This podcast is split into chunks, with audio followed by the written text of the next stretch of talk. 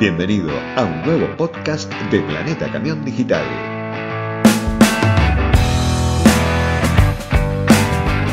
En 2016, Scania Argentina cumplió oficialmente 40 años de presencia industrial en nuestro país. En marzo de 1976 se inauguraba la planta que la empresa posee en la provincia de Tucumán, donde inicialmente comenzó a fabricarse el modelo L111, una verdadera leyenda.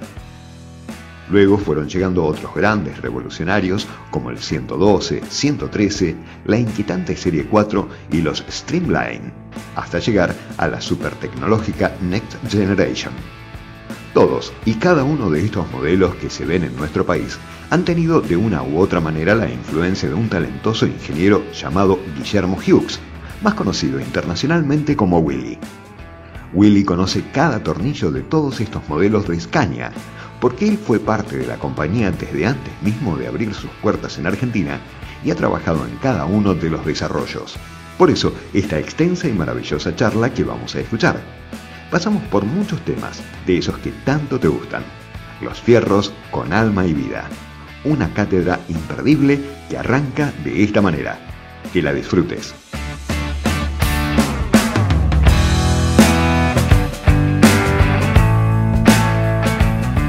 Bueno, el ingeniero Guillermo Willy Hughes, más conocido como Willy Hughes, una verdadera eminencia para nosotros en el transporte y para todo lo que tenga que ver con el conocimiento técnico del ámbito del transporte. Buen día, Willy, ¿cómo estás? Buenos días, Ricardo. ¿Cómo estás vos? Qué gusto saludarte. Chico. Igualmente, Willy, hace bastante que no nos vemos. Nos vimos mucho tiempo durante, qué sé yo, yo creo que te conozco desde el año 99. Este, vos obviamente hacía mucho antes que ya estabas en Scania, pero para nosotros que empezamos en el 99, la primera empresa que nos abrió las puertas en términos de información y tecnología y conocimiento, e incluso en pruebas, ha sido Scania de la mano de Willy Hughes. Así que este reconocimiento de nuestra parte hacia vos, Willy. Gracias, Ricardo, muchas gracias. Bueno, Willy, como, como lo tuyo es lo técnico y es justamente lo que a nosotros más nos gusta, también nos gusta hacer un poco de historia. y sabemos, la gente que, que está en la ruta, eh, si hay un camión, a muchos camiones ama en la historia, obviamente de muchas marcas, pero hay un camión que ha sido eh, motivo de, admiración, de, entre comillas, de deseo eh, por parte de los transportistas, que ha sido, sin ninguna duda, el Yacaré, el 111, allá por los años, a finales de los años 70. Ese es un vehículo que, que obviamente tiene, tiene mucho de, tu impronta ahí, en, eh, fabricado en Tucumán. Pero antes de hablar del camión, me gustaría también hacer un pequeño hincapié en tu ingreso a la compañía, que fue incluso, le recordamos a la gente que Scania inauguró en el 76 aquí en, la planta en Tucumán, pero mucho antes vos ya estabas trabajando para la marca. Contame cómo fue eso, Willy. Sí, mira, yo este, entré a trabajar en Scania eh, en el año 73, en octubre del 73, yo entré en la empresa que tenía una pequeña oficina provisoria aquí en la ciudad de Buenos Aires. Y después en el 74 yo me mudé para, en el 75, a principios del 75 yo me mudé para Tucumán y en ese momento estaba en construcción la fábrica, o sea, estaban terminando de pelar las cañas de azúcar del terreno y y empezando a poner las columnas, ¿viste? Para, para construir todo lo que era la, planta, la planta en Tucumán. Así que sí, es cierto, conozco bien, bien, bien desde, desde los inicios de, la empresa. Este, yo en realidad fui el, octavo empleado eh, que tenía la empresa. Había algunos suecos y estaba yo también, ¿no? Una secretaria, alguna gente. Pero eh, sí, en octubre, en octubre del 73 entré yo en la empresa. ¿Vos ya eras ingeniero, Willy, en esa época? No, no, no, no, estaba, estaba estudiando todavía y bueno, después vinieron las épocas, viste, el año 74, 75, épocas difíciles en Argentina, no sé si te acordás. Sí, por supuesto. O sea que se, se me demoró un poco y bueno, terminé un poquito más adelante, pero ya, ya estaba, ya me estaba trabajando en Escaña cuando me recibí de ingeniero, sí. ¿Y qué empezó haciendo Scania en ese momento acá en Argentina? Obviamente, obviamente que sabemos cuál fue el modelo, pero ¿cómo empezó la producción de ese modelo? Bueno, mira, el primer modelo que nosotros em, empezando, empezamos trabajando, quizás hay algún amigo omnibusero que se va a acordar, ¿no?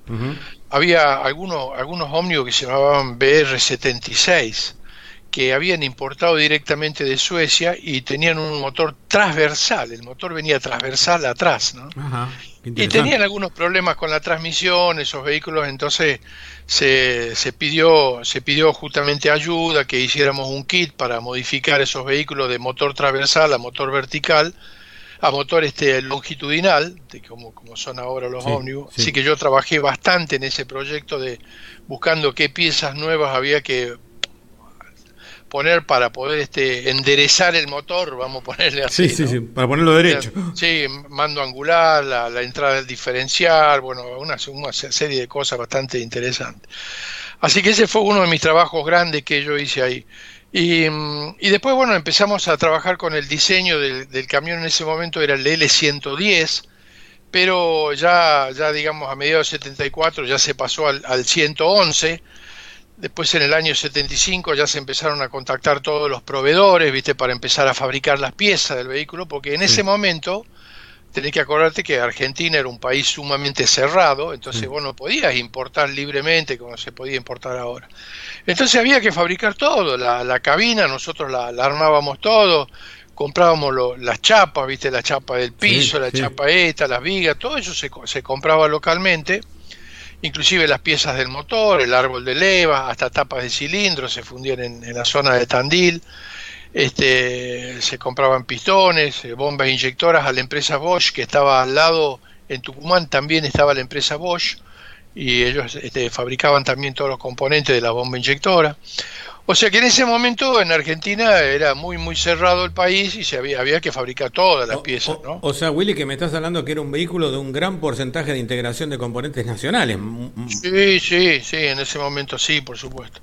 Claro que sí. Ahora se fabricaba prácticamente, en ese eran, eran, dos modelos, ¿viste? Chasis corto o chasis largo y así empezamos, ¿no? Claro.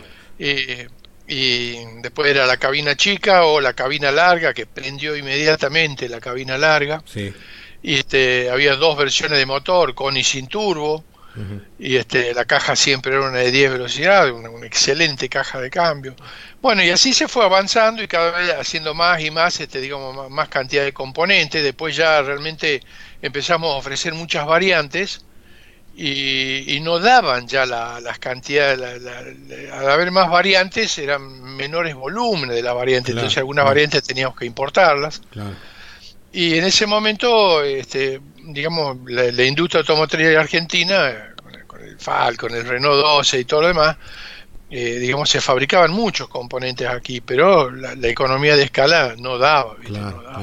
Era un camión en ese momento yo me acuerdo también que costaba como 140 mil dólares el camión en ese momento, no sé, era, dólares de ese momento. Claro, era caro. Era caro, sí, claro, Y a pesar de que era un camión sumamente simple, relativamente simple a lo que tenemos hoy, ¿no es cierto? Sí, sí, bueno, la, tecnología y así Sí, y así fuimos viendo las necesidades del mercado. En ese tiempo había necesidades de algunos camiones 6x4 que empezamos a fabricar 6x4, después empezamos a fabricar 6x2 directamente de fábrica, con un eje trasero que era levadizo de fábrica, este eh, era un eje propio de Scania, ¿no?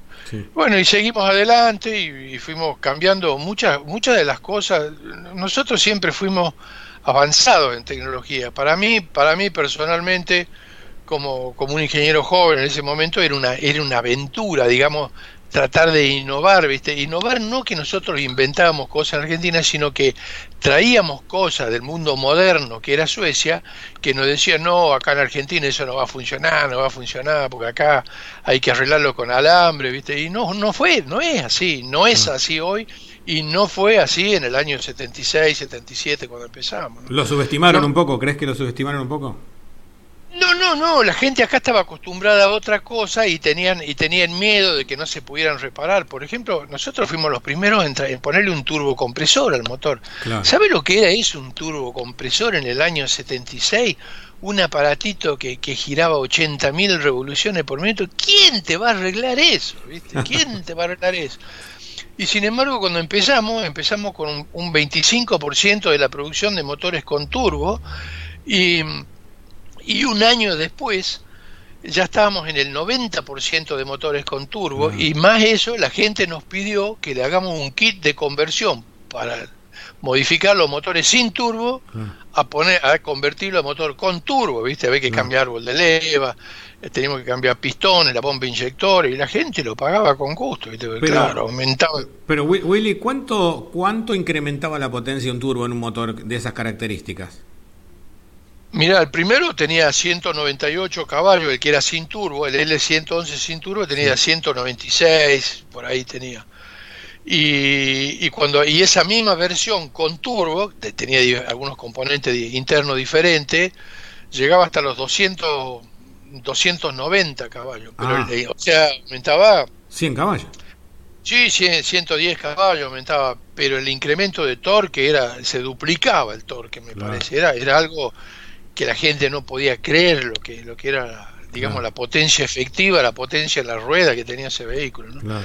Y, y así el turbo funcionó bien y después trajimos el intercooler, ¿viste? Otro radiador más, ¿qué están inventando ahora? Bueno, y era un vehículo que que no echaba una gota de humo, ¿no? No sé si vos te- no te habrás acordado, pero había una propaganda donde vos veías un camión, un tipo que venía como en un auto, así sacaba dentro de un auto y que iba a pasar un camión y decía no se ve humo, seguro que es una Scania, ¿viste? qué, buen, lo usamos. qué buen eslogan. Sí, y la gente se, se acostumbró a, a que no, no eche humo en un camión, ¿no? O sea, ya eran precursor- precursores de las normas euro, ¿no? Sí, en ese momento había euro nada, ¿viste? Ni, ni, ni existía el euro. Y así fuimos, fuimos avanzando. También cuando empezamos con el aire acondicionado, ya, ya fue más adelante, en el año, ya, ya no me acuerdo bien, pero en el año, en el año 90 más o menos nosotros empezamos a utilizar un gas nuevo, hasta ese momento se usaba freón, y nosotros no queríamos usar freón porque los suecos decían que era contaminaba la atmósfera, la capa de ozono. Entonces empezamos a usar un, un gas que se llamaba R34A. Y los fabricantes de acá nos decían, ustedes son locos, ustedes solamente a ustedes se le ocurre esa cosa, viste, acá el, el freón no hace nada, Argentina es muy grande, no hay camiones, viste, no hay vehículos con aire acondicionado, y nosotros insistimos y no pudimos obtener que lo- lo- los reparadores y todo esto de aire acondicionado pusieran gas ese. Entonces tuvimos que traer todo nuestro equipamiento, todas las bombas de vacío, todas las cosas que nosotros utilizábamos para poder utilizar ese gas nuevo. Y de poco a poco nos fue siguiendo toda la industria. Ya cuando vieron que había un, un, un- un valiente en Argentina, empezaban todas las automotrices, Claro, empezaron claro. a utilizar mismo gas. Y siempre fuimos, siempre fuimos así, muy, muy, muy respetuosos de la ecología, muy conscientes y avanzando. Cuando empezamos con los neumáticos radiales sin cámara, lo que nos decía la gente. ¿Y qué año fue eso? ¿Te acordás?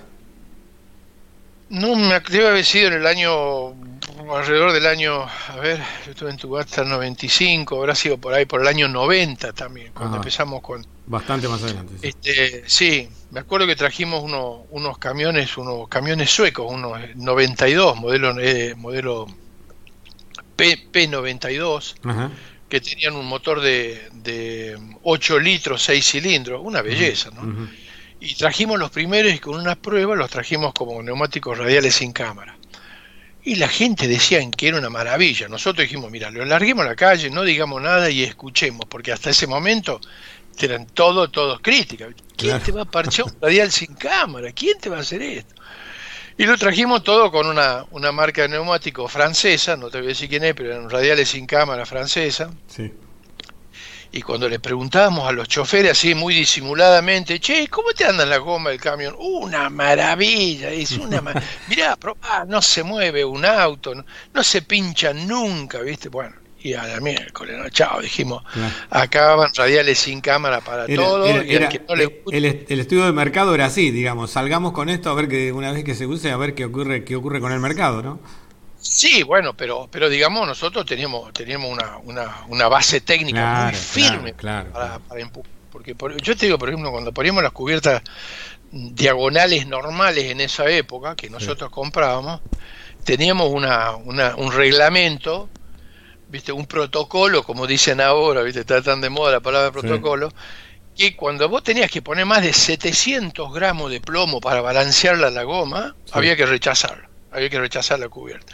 Entonces me acuerdo que nosotros armábamos la cubierta, ponemos bueno, la llanta en la, máquina, le poníamos la cubierta, la girábamos, nada, era un desastre, la girábamos un poquito sobre la llanta, girábamos de vuelta, de vuelta, de vuelta, hasta que lográbamos lo mejor posible y después le poníamos plomo. Y cuando y si llegábamos a 700 gramos y no se balanceaba, la rechazábamos la cubierta. 700 gramos, ¿te imaginas de plomo? Casi un kilo, una locura. Y, eh, y ahí entonces empezamos a traer radiales sin cámara de esta empresa francesa que nos apoyó primero y después a, tiempo empezaron todas las otras empresas también, ¿no? Con radiales sin cámara. Y eran una maravilla, no se movían, no vibraban, no se pinchaban las gomas. Vos, vos fijate hoy, bueno, yo no sé si, no sé cuántos años tenés Ricardo. 55, ah, Bueno, vos habrás visto hace muchos años atrás cuando era chico que ibas en la ruta y era común ver a los camioneros con la goma pinchada. Totalmente, sí con el, gato, la botella hidráulica, levantando la goma, este, después poniendo la goma nueva, sapeándola, ¿viste?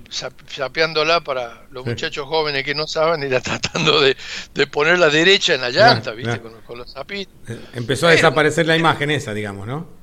Y empezó a desaparecer y hoy hoy vos no ves un no ves un camión parado en la ruta porque tenga la goma pinchada. Los, camioneros de antes paraban acá rato a tocar la goma a ver que estaba tan caliente estaba y si te quemaba la mano era porque estaba muy caliente la goma y había que parar para, para descansar para que la goma se enfríe un poco. Mm. y hoy y hoy en día se acabó todo eso viste se acabó. Así que Willy, cuánto tiempo se fabricó ese camión? Y si te acordás más o menos el volumen total de, unidades, más o menos, para tener una idea, para hacer una comparativa con, los tiempos actuales, de ese, del 111. Mira, 111, yo me acuerdo que nosotros creo que fabricábamos unas mil, mil y pico de unidades por año, hacíamos unas mil y pico de unidades, fue fue muy bueno. El, el, ciento, el 111, del 76 al, al, 80 más o menos que lo hicimos, fue un, golpe al transportista, ¿viste? Un golpe. El transportista, antes se hacía un viaje de, Buenos Aires a Tucumán, se tardaba dos días y ahora los tipos venían en un solo día, ¿viste? Claro, claro. Para ahorrar un tiempo tremendo. Y no es que los tipos venían corriendo carrera, porque no, no eran rápidos los camiones, pero podían mantener su velocidad constante. Era eficiente, digamos. Sí, Sí, sí, sí. Era un camión que no, no la gente no, no, no se entendía la, la, potencia de ese camión, ¿no? Y después de eso nosotros empezamos a hacer el modelo 112, que fue este cambio tan grande porque dejó de ser el, precioso, yacaré. Precioso, Un, camión que sigue siendo hoy, hoy en día, sigue siendo en términos estéticos uno de los camiones más lindos de la historia.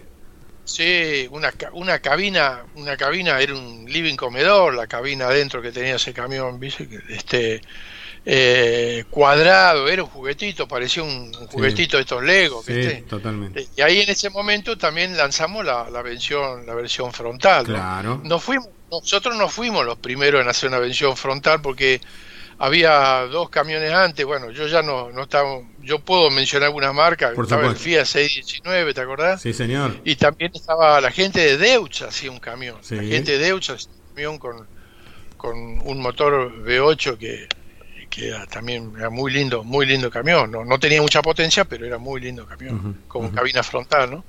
Y, este, pero nosotros nos sumamos a la cabina frontal y lo, que más se vendían eran los trompudos, pero de a poco a poco fue prendiendo la cabina frontal, fue prendiendo porque ya con esta más potencia ya se podían llevar acoplados más largos, semirremolque más largo, viste, con, la cabina frontal le ganaba un metro largo, Ahora, este Willy, en, en, esos años, ¿cómo estaba conformada una red de concesionarios para Escaña? ¿Qué cantidad más o menos de concesionarios había? No había mucho.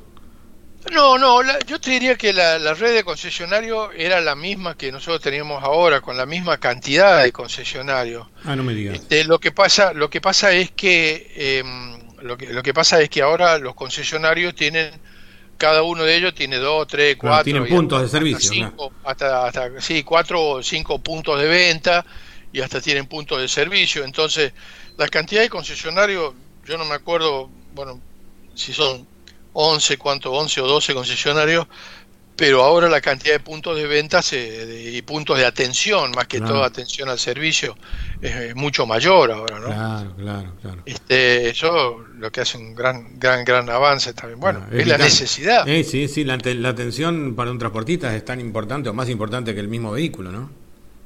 Sí, el vehículo puede ser tan bueno como vos quieras, pero si no tenés asistencia técnica, si vos no lo podés mantener en el camino, no te sirve de nada. Exacto, porque es una herramienta de trabajo. Esa es la gran diferencia entre un camión y un auto. Un auto es un lujo, vos te podés comprar un auto barato, más caro, más caro, súper lujoso. Y si tenés un, un, auto de los más caros, el día que se te rompa, llamás un taxi y listo. Pero si vos tenés un camión, el camión te tiene que pagar a vos, no vos Claro, claro. así que mejor que esté andando. Claro, es una compra racional esta, así que tiene que servir.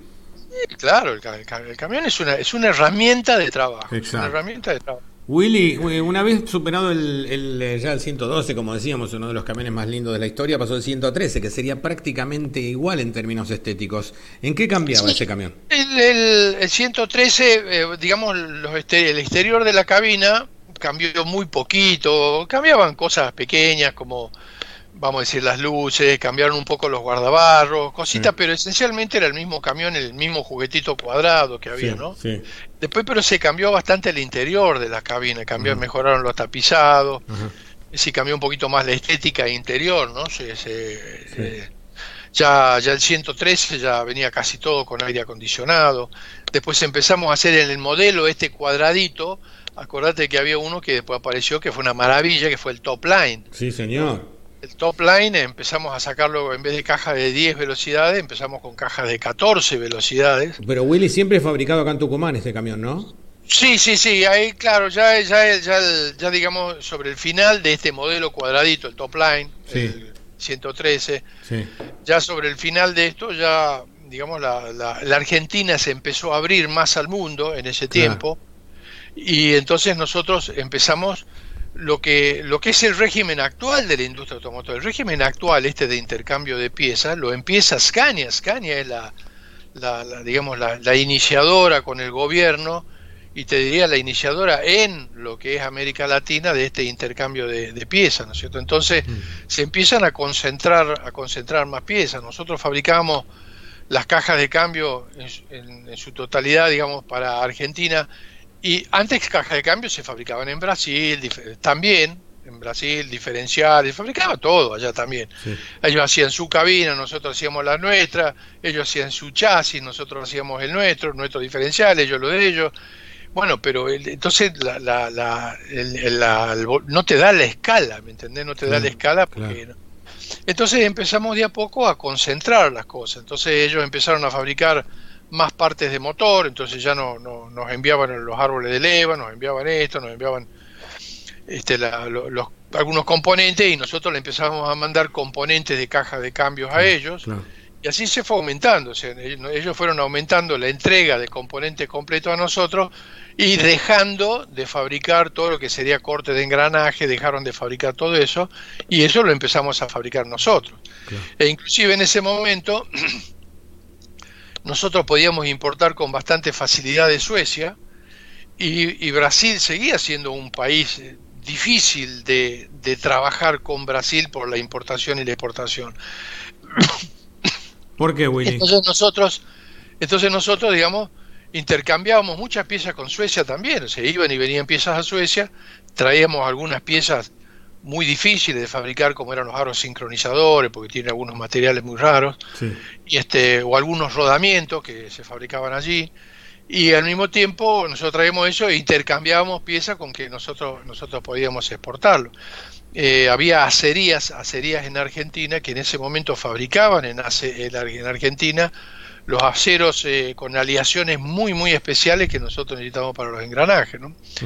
así que de a poco de a poco la se fueron concentrando la, producción de, de, componentes en un lado y en el otro para no duplicar toda la producción de componentes. Y así toda la industria automotriz fue haciendo lo mismo. ¿no? Es decir, cada vez se fabricaban, se empezaron a fabricar autos aquí y se exportaban a Brasil y en Brasil se fabricaban otros modelos y se traían para acá. Un intercambio mayor. Claro, y es así, fíjate cómo hemos llegado a la situación actual de la industria automotriz que pareciera, pareciera como que Argentina se está especializando en fabricar este tipos de camionetas. Claro, pickups. Y claro, pickups y, y, al mismo tiempo los automóviles lo importamos, bueno. Parece que es así, ¿no? Ahora, Willy, eh, de aquel 111 de 190 caballos sin turbo al 113, el última, la última etapa del 113, ¿cuánto había crecido la potencia? Y el, último, la última etapa todavía seguimos utilizando en ese momento, este, bueno, los motores habían cambiado bastante los motores, pero en ese momento teníamos 330 caballos, me ah. parece que era lo máximo, que era un, un motor con intercooler, ¿no? Claro, ya no se concebía. Y, llegamos, y llegamos a los primeros de 360 caballos. Claro, ya no se, concebía más un, un diésel sin turbo en esos años. No, no, ya, mira, los diésel sin turbo nosotros los fabricábamos a pedidos porque había todavía algunos clientes que por ahí me decían, no, no, no queremos el turbo, queremos menos potencia. Yo me acuerdo que había algunos clientes que decían, no, a mí me pone una diferencial, relación de diferencial este, muy, muy corta, 6 a 1, quería el tipo, porque yo no quiero que mi chofer ande más de 60 kilómetros por hora, pero decimos, pero mirá, el tipo va a 60 y lleva el motor enroscado de 2250. No, no, pero así me cuida el camión. Y es muy difícil hablar. Yo, yo me acuerdo que iba y hablaba con los clientes, mire, este, don Antonio, viste, déjeme que le explique, yo, déjeme hacer una pruebita, mire, yo le voy a explicar, déjeme que nosotros le, le ponemos un diferencial más largo para que el motor vaya más despacio y nosotros hablamos con el chofer y le explicamos, usted va a ver los resultados que va a obtener. Y de a poco, de a poco, con mucha, mucha docencia, docencia y paciencia, ¿viste? Logramos ir cambiando, ir cambiando la, digamos, la, mentalidad, ¿viste? La gente empezaba a tomar confianza en nosotros y nos dejaban que nosotros pudiéramos ir explicando las bondades de tener diferenciales más largos, ¿no? claro, claro. Este, así que fue muy, muy, una etapa hermosa, esa etapa de, de poder hablar con la gente cuando teníamos la oportunidad de hacerlo, ¿no? Y al mismo tiempo escuchar, muy, muy importante. Siempre dicen que Dios nos ha dado una boca y dos orejas, ¿viste? Entonces, era muy, muy importante para nosotros escuchar lo que decían los, tipos. Porque a mí me, mire que me pasa esto, que el embrague le pasa esto otro, que, que yo necesito un camión que funcione de esta forma, que yo necesito esto, este, necesitamos un camión que venga el chasis más largo o más corto, o por qué no le ponen la quinta rueda directamente usted de fábrica, véndamelo con guardabarros atrás, ¿viste? de cosas simples a cosas realmente complicadas, ¿no? por ejemplo, la, relación de la caja de cambio no me sirve en la alta montaña porque no me, me saltea mucho los cambios. Bueno, y uno escucha, escucha, escucha, te va formando una opinión, vas viéndolo. En ese tiempo no teníamos simuladores en las computadoras, había algunos simuladores, no, no, no, no tanto como nosotros. Ya en el año, en los años 90 sí, ya teníamos simuladores poderosos de computadoras. Y íbamos escuchando y logramos adaptar la producción a más lo que necesitaba el transportista en Argentina, o sea, ponerle la quinta rueda de fábrica con sus guardabarros, poner esto, cambiar las relaciones de las cajas, cambiar relaciones diferenciales, diferentes capacidades de ejes delanteros, de suspensiones, ¿viste? había muchas muchas cosas que fuimos nosotros adaptando, adaptando, había gente en el interior de la cabina también, querían una cama, querían dos camas, algunos no querían ninguna cama, ¿viste? Bueno, todo, todo uno fue adaptando, adaptando de a poco y este y así fuimos produciendo vehículos más y cada vez más de acorde a lo que quería la, la, necesidad del transportista argentino. ¿no? Willy, cuando ya al final, ¿cuándo, ¿en qué año fue? La, 98, si yo mal no recuerdo, se lanzó la serie 4 de Escaña. Ya, ya ese fue el final, e, ese fue el final del 113. El final del, del, del, cuadradito, hicimos, hicimos claro. Lo, fue en el 98, exacto. 98. Ahora, ese, ese camión 100% fabricado en Brasil. Eh, bueno, no, eh, lo, lo, que he fabricado, lo que era fabricado en Brasil era, digamos, la, toda la parte de la cabina. No, no, en ese momento se fabricaban, eh, digamos, había muchos componentes que nosotros fabricábamos todavía en Argentina, las cajas de cambio completas, los diferenciales completos, y mandábamos muchos componentes. Nosotros a Argentina, se montaban en el camión y después el camión volvía volvía para acá. Había muchos muchos componentes, muchas piezas, parabrisas, ventanas laterales, luces, se intercambiaban muchas piezas, ¿viste? Se intercambiaban muchas piezas para, para poder hacerlo así. Este, ese en el, modelo que vos me decís, el 114, me acuerdo que habíamos hecho un frontal, todavía había un frontal, ¿te acordás? Sí, claro. Era, era muy bonito el frontal ese, era muy bonito, era más, más redondito, era un camión hermoso, también con una cabina espectacular el frontal ese que salió el 114. Y bueno, y con el tiempo dejamos de fabricarla porque la gente cada vez menos y menos no... Lo que se llamaba el Serie T, decís, estamos hablando del Serie T. El Serie T, exacto. Claro, que sería el camión con trompa con trompa. Claro, y prácticamente... Es, la misma cabina si uno lo mira al lateral, la misma cabina, nada más que sin trompa, uno con y otro sin. Lo que, pasa, lo que pasaba es que la sensación de tamaño que daba el Serie T era bastante más elocuente, ¿no? Parecía, daba la sensación que era un camión más grande, de mayor porte. Sí, hermoso era, porque, claro, vos, vos, lo que tenés que hacer es sacar el motor de adentro de la cabina, entonces, ¿qué diferencias básicas tenía? Que en la serie T vos cambiabas el plano, el, el, piso que tenía el buche para que entre el motor, vos le sacabas el buche, le ponías un piso, digamos, plano, yo te lo estoy simplificando en un extremo, le ponías un piso plano y el motor lo empujabas para adelante. Claro. Entonces te quedaba una cabina que era para hacer espaciosa, claro, claro, claro. Una cabina muy, muy espaciosa. Y el motor lo, lo, lo, empujaba para adelante, y bueno, había que hacer un capó externo, qué sé yo. Este, Inclusive, no, no sé si viste, pero hay, hay alguna gente en Suecia que ha hecho de las últimas cabinas, han hecho modificaciones. Con, trompa, sí, sí. Con trompa, ¿viste? Bueno, han hecho cosas. Sí, sí, sí, sí. Bien hechas, ¿eh? llamativamente bien hechas. Hermoso, hermoso, hermoso. Sí, de hecho, nosotros hemos publicado en algún momento alguna foto de, de, de algún independiente que hace este tipo de trabajo, como vos mencionás, y hemos recibido una pila de consultas de, no me digas que, le, digamos, se, se, se, concentraba más o menos en la frase, era, no me digas que vuelve la serie T. nosotros no sabíamos qué informar porque nadie nos sabía decir nada oficialmente, así que empezamos a interpretar que no, que eran fabricantes independientes, ¿no?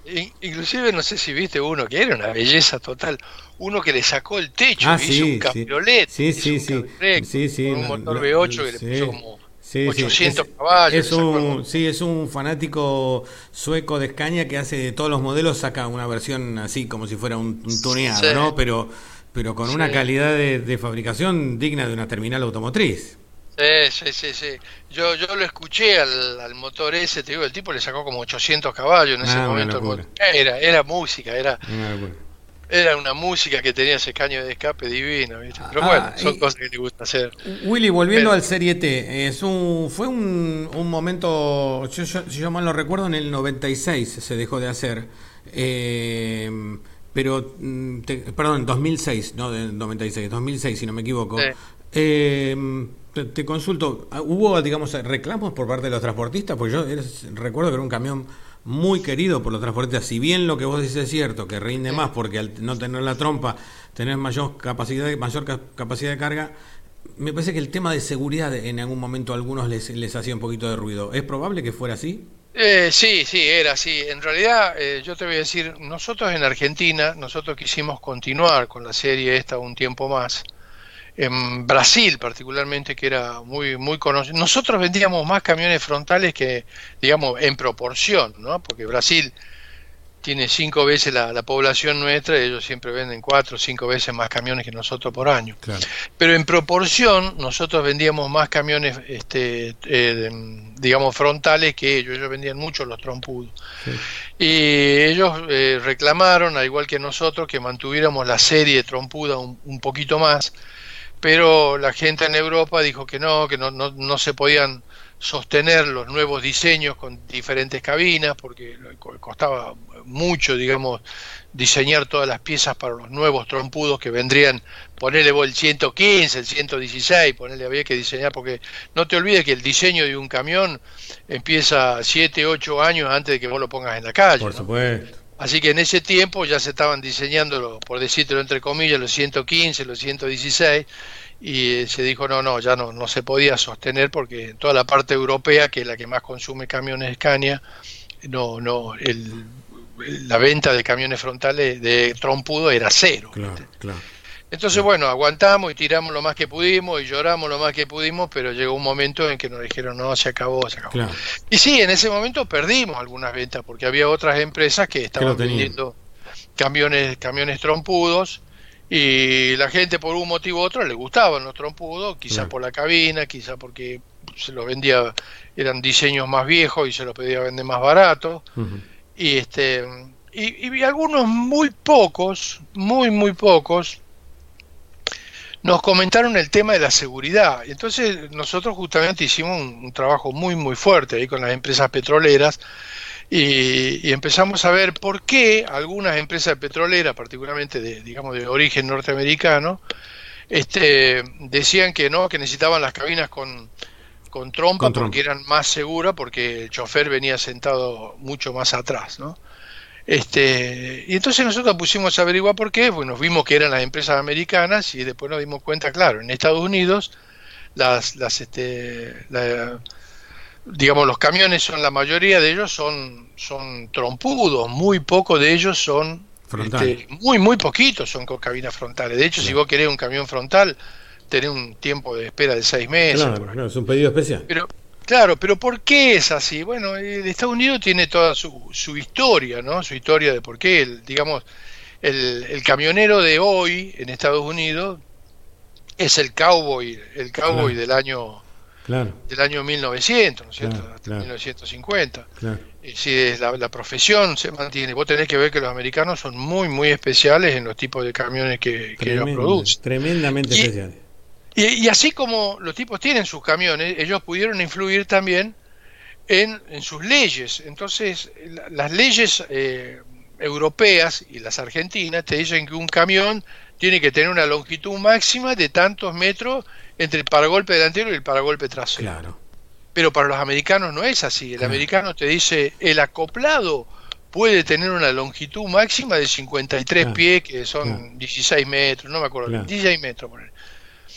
Pero después el camión lo que va adelante no, te lo miden, entonces vos podés tener una locomotora de ferrocarril. Por eso tienen esas enormes cabinas donde tienen camas matrimoniales, con televisión, con baño, y, como además las, distancias que cruzan de este a oeste son tan largas, la legislación se los permite, ¿no?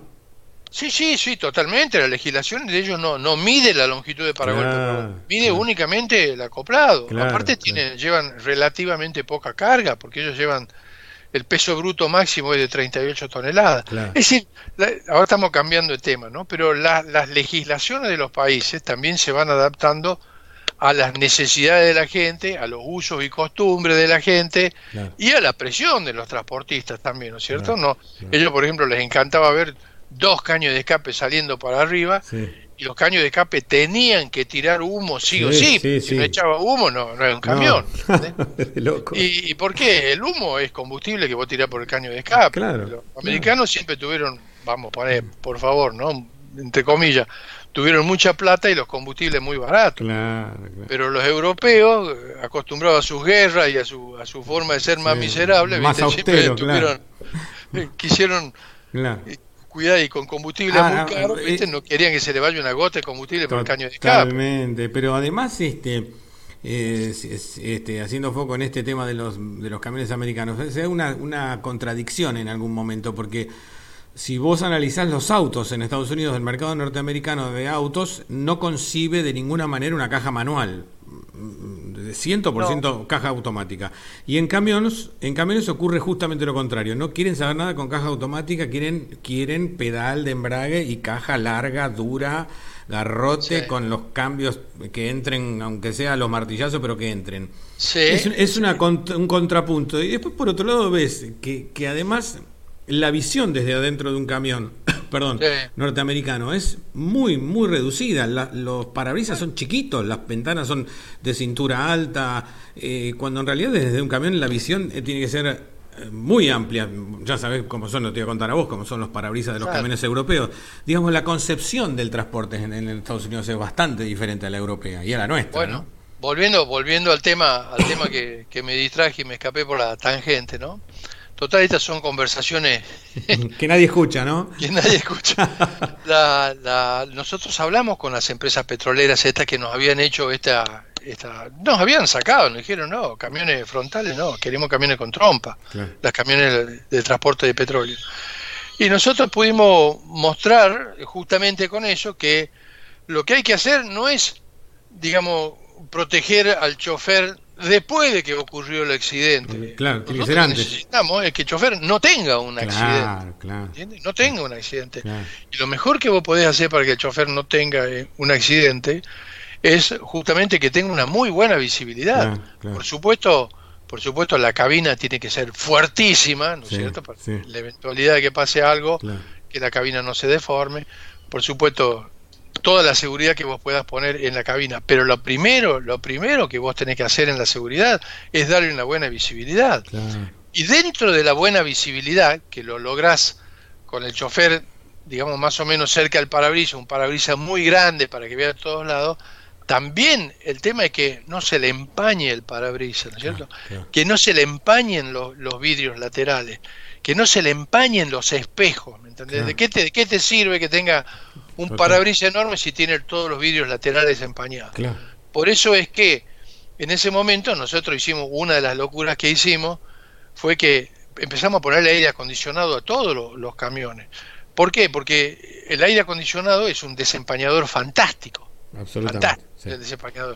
Y no solo eso, sino que pusimos sobre, sobre las puertas laterales, sobre las puertas laterales, pusimos todas boquillas que tiraban aire del aire acondicionado que tiraban aire, digamos, hacia los vidrios. No te olvides que el camión, digamos, tiene unos vidrios enormes, ¿no? Si vos comparás con el vidrio de un auto, es cinco o seis veces el tamaño del vidrio del auto. Totalmente. Entonces, entonces con eso nosotros podíamos, este, digamos, mantener la, los vidrios laterales perfectamente secos y, sin empañar. Y con todo ese tipo de cosas nosotros fuimos y hablamos con la empresa petrolera y le, les empezamos a decir, muchachos, estos camiones llevan petróleo o gasolina o lo que sea, de la marca de ustedes. La marca de ustedes está puesta ahí en los camiones. Entonces, si estos vehículos tienen accidente, ustedes son los primeros que van a estar expuestos, están arriesgando su marca. Y con eso nosotros logramos convencerlos. No, no, no solo fuimos nosotros los que empujamos, sino que ellos nos empujaban nosotros también, un ida y vuelta constante. Y empezamos a hablar de frenos ABS, viste, suspensiones neumáticas en los remolques, mm. frenos ABS en los remolques, tuvimos fabricantes fabricantes de remolques que nos acompañaron totalmente en la implementación de frenos ABS. Y así, bueno, fuimos incrementando enormemente los motivos de seguridad. Y una, una prueba de eso fue en Chile, por ejemplo, en Chile nosotros hasta hace, no recuerdo bien, pero ponerle vos hasta hará 7, 8, 9 años atrás, no, no, no habíamos podido vender un solo camión frontal para el transporte de combustible. Todo, todos los camiones tenían que ser trompudos, ¿no? Y obvio, vos sabés que Chile, por estar, digamos, sobre el Pacífico, ellos tienen una, una gran influencia. Claro. Viene de Estados Unidos, todo lo que es Freightliner, todas estas marcas norteamericanas que vienen. Todo camión trompudo, por supuesto. Y entonces, este, un colega nuestro que, bueno, vos te debes acordar muy bien de él, Sebastián. Sí bueno, él, fue el director de Escaña Chile en su momento, él fue a hablar con la empresa petrolera. Sebastián Figueroa, perdón. Sebastián Figueroa. Sí, señor. Nosotros le pasamos todo la argumentación, los conocimientos, toda la información que pudimos le pasamos a él y ellos fueron a atacar las empresas petroleras, empezaron a hacer presentaciones, muestras de la seguridad de los camiones, una serie de cosas, y lograron empezar a conquistar el mercado chileno y en este momento el mercado chileno se ha volcado casi todo a camiones frontales para estos vehículos de alta seguridad. ¿no? O sea que el, trabajo, la, docencia, la información, ¿viste? escuchar, ¿viste? hablar con la gente es, es sumamente importante. ¿no? Eh, Willy, ¿qué, hablando de innovación técnica, ¿no? Ya con el Serie 4 empezaron ya en forma de, ya en, manera, en forma de catarata, diría yo, las innovaciones tecnológicas en, en el camión. Recuerdo una, por destacar una nomás, que fue bastante elocuente, la llegada del, del Opticruz, es la caja automatizada que utiliza Scania. Eh, ¿Bajo qué circunstancias Caña decide que, que, era el momento de empezar a imponer de a poquito este tipo de transmisión hasta que hoy en día ya llegó al punto donde no existen camiones con caja manual de cierta potencia hacia arriba, que es todo OptiCruz? Bueno, eh, es decir, eh, esos son partes de lo que de lo que hace la, la, tecnología, la electrónica, los avances, los avances tan rápidos que tiene, digamos, puedo decirte, no sé si los inventos o las aplicaciones en el mundo, ¿no? Mm. Nosotros, yo te voy a hacer un vuelvo atrás muchos años, cuando nosotros teníamos este, el L111, el L111 empezó con un cambio de alta a baja, alta a baja, era porque eran cinco cambios en baja y cinco en alta, ¿no?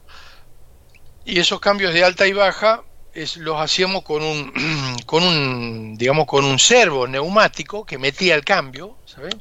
Y ese servo neumático tenía una válvula con un solenoide, o sea, lo más, lo más y, una llavecita en la manija de la, de la mano, de la, digamos, en la empuñadura del cambio.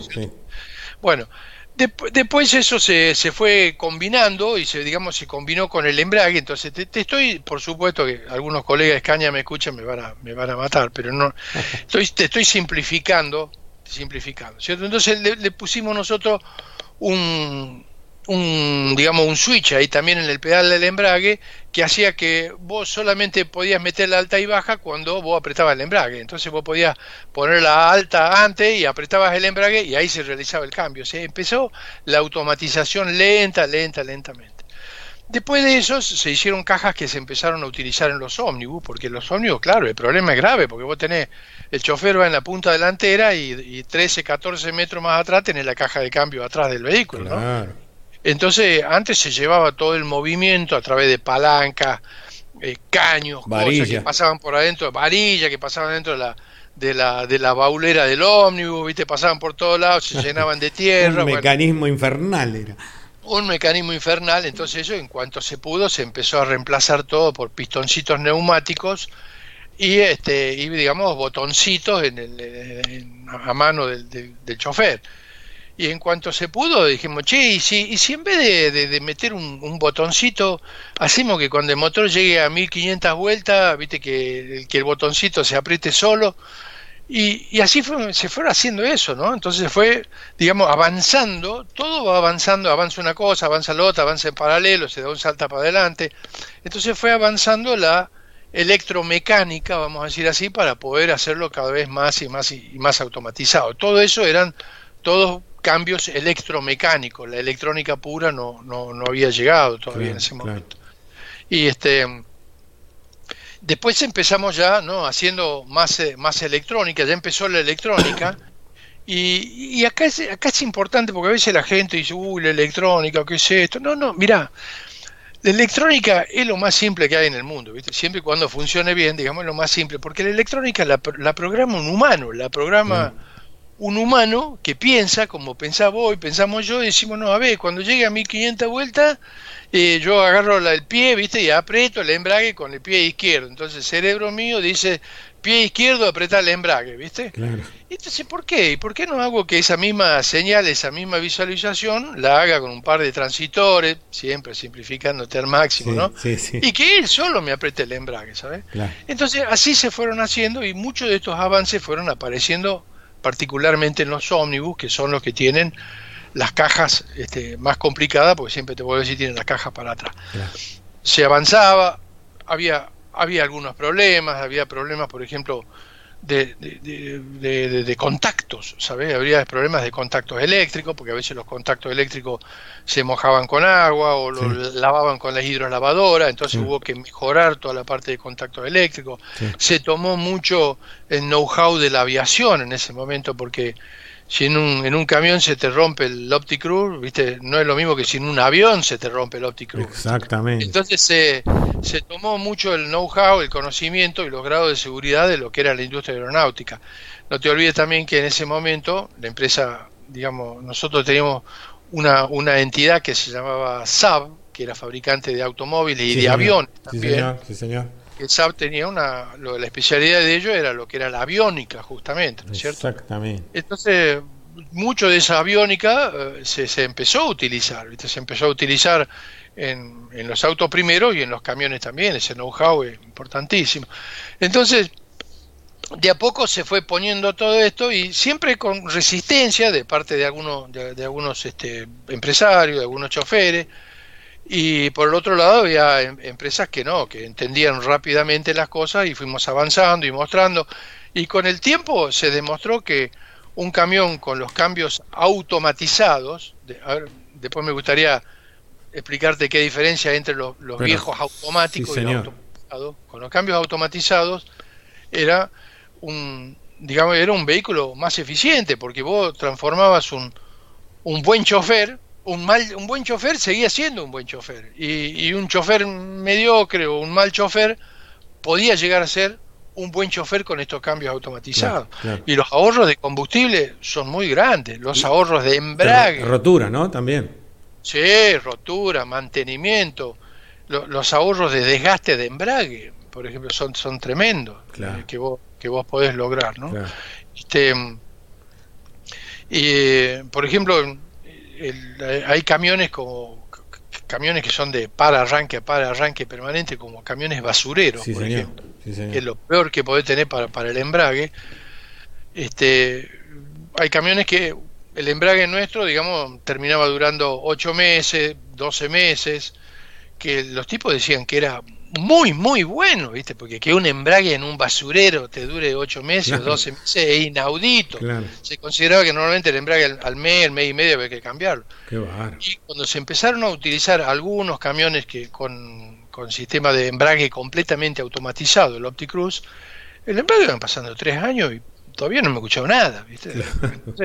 Y decir que la, durabilidad de los embragues es, es, es, eh, es mucho mayor cuando vos tenés una electrónica que fue programada totalmente por un humano, totalmente por un humano, y, funciona correctamente, ¿no? Ahora, el chofer también tiene un, gran alivio porque el chofer se concentra en mirar para adelante, tener las dos manos en el volante. Absolutamente. Mucho menor desgaste también, claro.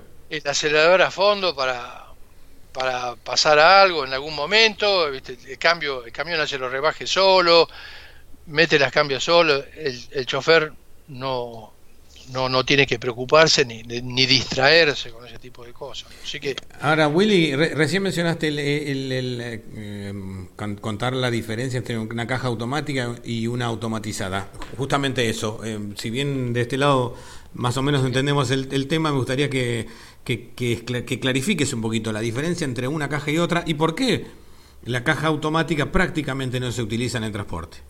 Eh, digamos, anteriormente, vamos, vamos al año 80, ponerle, ¿no? Al año, hasta los años 90, por ahí, vos tenías dos tipos de caja. La caja mecánica, que eran engranajes comunes mecánicos, y había un, un embrague que vos lo apretabas a, pie, y, digamos, la palanca de cambio que movía físicamente, físicamente movía una pieza y se enganchaba un engranaje, enganchaba el otro, enganchaba esto, enganchaba el otro.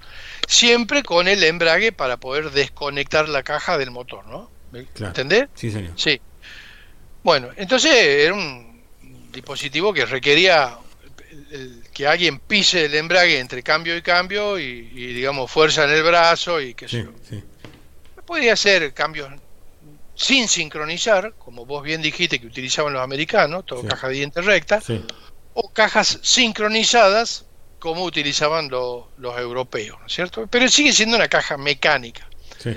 Y después había cajas automáticas, por, mencionarte una, una, marca que la, digamos, la más conocida, Alice. La, líder mundial, sí. Conoce, que donde vos no tenés un embrague, vos lo que tenés es una, una pieza que se llama un convertidor de torque, que son como dos paletas, una enfrentada a la otra, y todo en una cavidad y todo eso lleno de aceite. Entonces el motor mueve una de las paletas y esa paleta bate el aceite y lo empuja contra la otra paleta y la otra paleta es la que está conectada a la entrada de, entrada de caja de cambio, digamos, para mover la caja de cambio. Entonces, no hay un enganche mecánico fijo entre el motor y la caja de cambio, sino que hay una pieza que son como dos paletas todas bañadas en aceite que de alguna manera suavizan un poco el golpe mecánico de la, mm. caja. ¿cierto? Y después yo tenía engranajes mecánicos también que en vez de ser un engranaje uno arriba del otro, son engranajes uno adentro del otro que se llaman epicicloidales, pero al fin y al cabo son engranajes de vuelta, ¿no? Y eso sí, esas cajas automáticas tenían una serie de pistones hidráulicos que cuando el vehículo llegaba a determinada velocidad había presión hidráulica y eso abrió una válvula, pito y flauta y eso movía, el, movía un pitón y movía el cambio. O sea que eran cajas que eran, por un lado tenían este dispositivo suavizante que era el, convertidor de torque y por el otro lado tenía engranajes de otro tipo, epicicloidales, uno dentro del otro, que, digamos también se, se enganchaban o se desenganchaban por medio de presiones hidráulicas dentro. Pero ¿qué, qué es lo que pasa? El, embrague, entonces la gran, gran diferencia es el embrague común. Una tenía un embrague que era un disco, que los, camioneros todos conocen lo que es un disco de embrague, y el otro tiene un convertidor de torque. El disco es más bruto, si vos no lo tenés, si vos soltaste el pedal, la agarra y agarra muy fuerte. En cambio, el convertidor siempre resbala, ¿me entendés? Siempre resbala. Por eso tan suave. Claro. Entonces el convertidor de torque es muy suave, realmente. Entonces cuando en algunas aplicaciones todavía se necesita utilizar un, convertidor de torque, en algunas podemos hablarla más adelante, pero digamos, la ventaja del convertidor de torque es la suavidad, la suavidad de arranque, la suavidad entre cambio y cambio. El convertidor de torque también tiene una propiedad, digamos que si las diferencias entre las paletas es muy grande, digamos, multiplica el torque, pues se llama un convertidor de torque. vos podés entrar con un torque de 100 kilogramos y podés salir con 200 kilogramos. Bueno, ah. es complicadito, pero mm. te quiero decir que e, esencialmente el tema es la suavidad de los cambios de uno al otro. Pero ¿qué tiene de negativo? ¿Qué tiene negativo? Que esa suavidad, ese resbalamiento del aceite, ese resbalamiento producido dentro, dentro del aceite, hace que el aceite se caliente, digamos, no, no, no, hay nada gratis en la vida. Entonces el aceite se calienta. Y ese aceite tenía que ser mandado a un refrigerador que se enfríe después, pero si cualquier cosa que vos caliente, ese calor salió de algún lado y salió del combustible que vos estás pagando con tu propio bolsillo. En definitiva, consumo. Entonces, es consumo, ¿me entendés? Consumo. Ahora, ¿qué pasa? De vuelta, para los países ricos con precio de combustible bajo, no pasaba el, nada. El consumo es una consecuencia intrascendente. Para países pobres con, con costo de combustibles altos, hay que hacer lo que sea para ahorrar un litro de combustible. Entonces, hay países que se fueron hacia las cajas automáticas, que tienen su, buena ventaja, la suavidad, como te digo, y hay países que fueron al, al pedal y la palanca por la economía. Pero, ¿qué es lo que pasa ahora? De a poco a poco, vino la electrónica y la electrónica permitió hacer cosas y rápidamente, rápidamente la electrónica avanza y este, este te inventa una cosa, el otro inventa otra, el otro la pone en marcha, este la inventa. Vos fíjate, escúchame los celulares, hablemos de los celulares. Hace que hoy hoy ya no tenemos más celulares, tenemos computadoras portátiles que por ahí con suerte hablan por teléfono, pero este, entonces así también avanzó la electrónica y la industria automotriz la utilizó la electrónica. Entonces dijeron, pero ¿por qué no agarrar lo mejor de los dos mundos? ¿Por qué no agarramos la caja de cambio mecánica vieja, palanquera, con un embrague y la controlamos toda electrónicamente? Entonces la controlamos con un cerebro electrónica que la programó un, humano. Además, Willy, si, me permitís, la electrónica también permite minimizar eh, piezas mecánicas móviles, ¿no es cierto? Las cajas estas automáticas hidráulicas tienen un, cerebro, un cerebro hidráulico que es eh, complicadísimo, con mm. válvulas, con esto, resorte, bolillas, complicadísimo. Tiene una computadora hidráulica. Mm una computadora hidráulica, te lo digo así fácil. Y todo eso se reemplazó por algo que está dentro de una caja, que va enchufada, que yo ni sé lo que hay adentro, viste, que no se mueve, no se rompe, no le pasa nada. Es decir, de pasar a tener en una caja automática de la vieja, te estoy hablando, a lo mejor 600 piezas hidráulicas, pasás a tener una sola cajita que la desenchufás y, chao, ¿cierto? Por eso te decía, sí. Claramente. Entonces, entonces, este eh, entonces, bueno, ¿y, por qué no podíamos aplicar, digamos, el pensamiento humano que lo piensa una computadora, pero de vuelta te digo, es el pensamiento humano que nosotros le enseñamos a la computadora a pensar, y que esa computadora nos dé pequeñas señales y nosotros con los viejos pistones hidráulicos, viejas válvulas solenoides y todo lo demás, por supuesto ayornadas en cuanto a hmm. su calidad, a su cosa, obedecemos, obedecemos el pensamiento electrónico. Claro, entonces en vez de tener una mano que agarra la palanca y tira para atrás para que pase de primera a segunda, ponemos un, que lo haga un mecanismo y la computadora dice, che, pasame a la segunda. Y el problema más grave era sobre el embrague, porque cómo movemos el embrague, ¿viste? Nosotros, en, un principio, vos te acordarás, había una caja de cambios que no accionábamos el embrague. El, em, el, nosotros metíamos los cambios, Scania metía los cambios, y te digo Scania por decirte todo, las empresas automotrices también, metían los cambios igualando exactamente la velocidad del motor a la transmisión a la velocidad que tenía que, ir. Entonces, cuando estaban los dos andando exactamente a la misma velocidad, track, entraba, el cambio. sin utilizar el embrague. Los muy viejos camioneros, los muy viejos, saben lo que es meter un cambio sin utilizar el embrague. Claro. Con mucho, oído, mucho oído había que tener y oficio. Yo tenía un rastrojero, un viejo rastrojero modelo 56 cuando era, cuando era chico joven, ¿no? Y también tenía la, la tercera y la cuarta era sincronizada, pero la primera y la segunda no. Entonces, cuando vos tenías que mandar un rebaje de tercera a segunda, vos tenías que hacer doble embrague, soltar el embrague en el medio, acelerar el motor y meterlo. Y habíamos desarrollado un, oído, era un poema, ¿viste? Meter los cambios. Igual de que la, cambia, la caja te haga, te haga ruido porque el que estaba al lado te pegaba un mamporro en la cabeza. Era una ofensa. Era una ofensa, claro. Pero, bueno, uno aprendía, ¿no? Eh, y los, americanos también lo recontra sabían eso, que los americanos usaron cajas sin sincronizar hasta, hasta bastante hace poco. Sí, sí, señor, por eso te decía, exactamente. exactamente. Y este, entonces, bueno, ¿cómo, se resolvió el tema del embrague? Para que alguien me apete el embrague, ¿cómo hago para que el vehículo arranque suavemente? Bueno, se hizo con un, con un motor, hay un motorcito eléctrico que mueve un tornillo y ese tornillo, de varias formas posibles, ¿viste? Mueve el viejo disco de embrague. Se mueve la horquilla, que mueve el disco de embrague para adelante y para atrás, el embrague agarra una agarra. O sea, seguimos en las cajas automatizadas, seguimos teniendo un embrague de disco, pero con un motor eléctrico que es el que lo acciona, lo, lo, lo, aprieta o lo suelta por medio de un tornillo.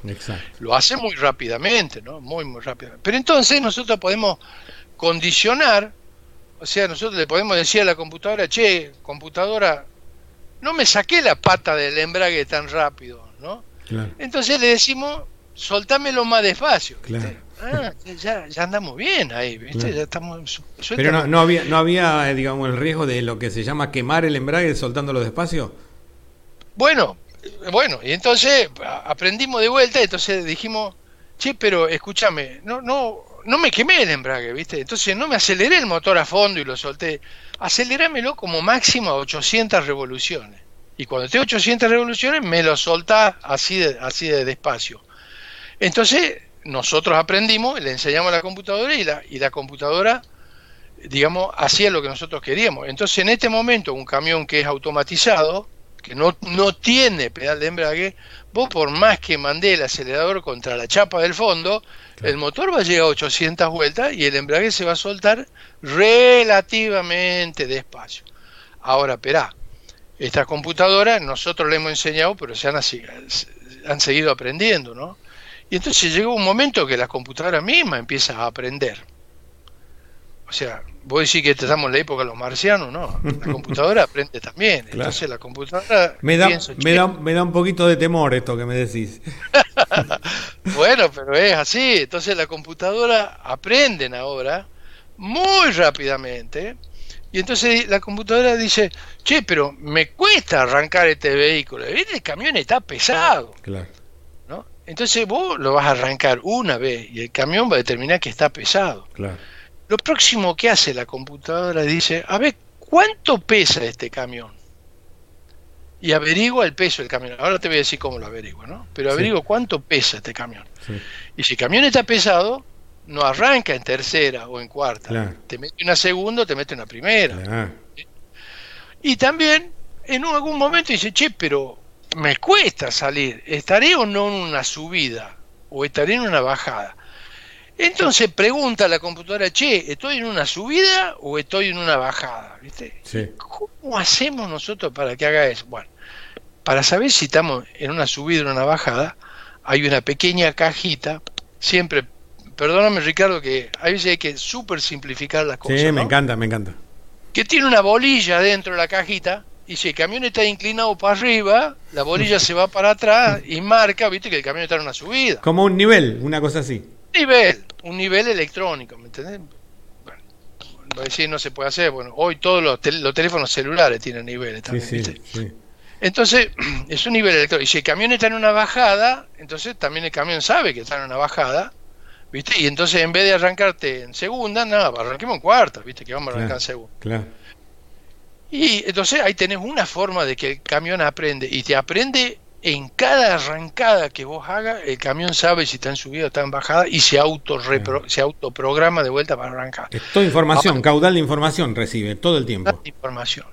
Y entonces, para ver si el camión, cuánto pesa el camión. Bueno, hay varias formas de saber cuánto pesa, pero la forma de, de saber cuánto pesa es cuando logra arrancar el camión, la computadora, a igual que lo que piensa, ¿cómo sabe el humano? Che, qué pesado que está este camión. ¿Qué fue? ¿Porque fue a buscar una balanza a ver cuánto pesa? No, el camionero sabe, tiene experiencia y dice, miércoles, estoy apretando el acelerador y le cuesta salir del camión este, ¿no? O le cuesta, mirá lo que cuesta. Lo mismo hace un, la, computadora del camión, porque hubo un humano que le enseñó que así iba a hacerlo. Entonces la computadora dice, a ver, estoy en tercera y estoy, estoy con el acelerador casi a fondo y la aceleración del camión es muy baja porque el tiempo que tardo en pasar de 30 a 35 kilómetros por hora son 5 segundos y si pasara en 3 segundos es porque está más vacío, si pasa en segundos está más lleno. Entonces, así, así mide el camión si está pesado o si está liviano o si está arrastrando otra cosa atrás, ¿viste? Está arrastrando un acoplado o si está arrastrando dos acoplados atrás. Entonces el camión inmediatamente, una vez que arrancó una vez, ya sabe que el camión está pesado. Y entonces la próxima vez que vos arranque, te mete los cambios desde más abajo. En vez de arrancarte una tercera, te arranca en una segunda. Mm. Y si vos estás en una subida y pesado, te va a arrancar en primera. Claro. ¿Me seguís? Claro. Es decir, el camión aprende, pero todo aprende de la, de la información que le da el hombre que le dio el hombre, que le dio el hombre, que el hombre sabe. Por eso, fíjate vos que la, gente en Suecia, yo me acuerdo, mis colegas en Suecia, ellos tienen siempre en el laboratorio, tienen 60 o 70 camiones ahí en prueba permanentemente. Y todos los ingenieros, que hay unos 3.000 ingenieros trabajando ahí en Suecia, ellos eh, tienen que saber manejar. Si tienen registro de conducir camiones, tienen una serie de ventajas, digamos, en su trabajo, ¿no? Ojo que sacaron un, registro para conducir camiones en, en, Suecia, por lo menos son tres años de estudio, ¿no? Tres años, no es que vos vas al policía de la esquina y... me, da me, da una licencia para conducir acoplados.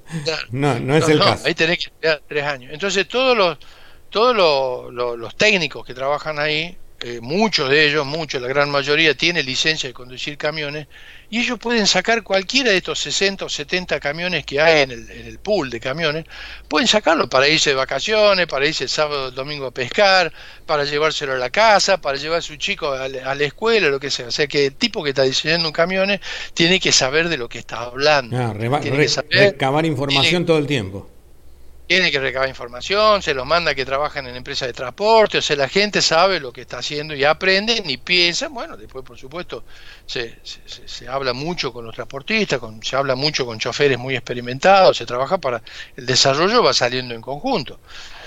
Por ahí se va, se hace un, un experimento y no, no sale bien, bueno, te vas a la vida muerta con esa y va para otro lado. Pero digamos de esa forma se va, se va avanzando.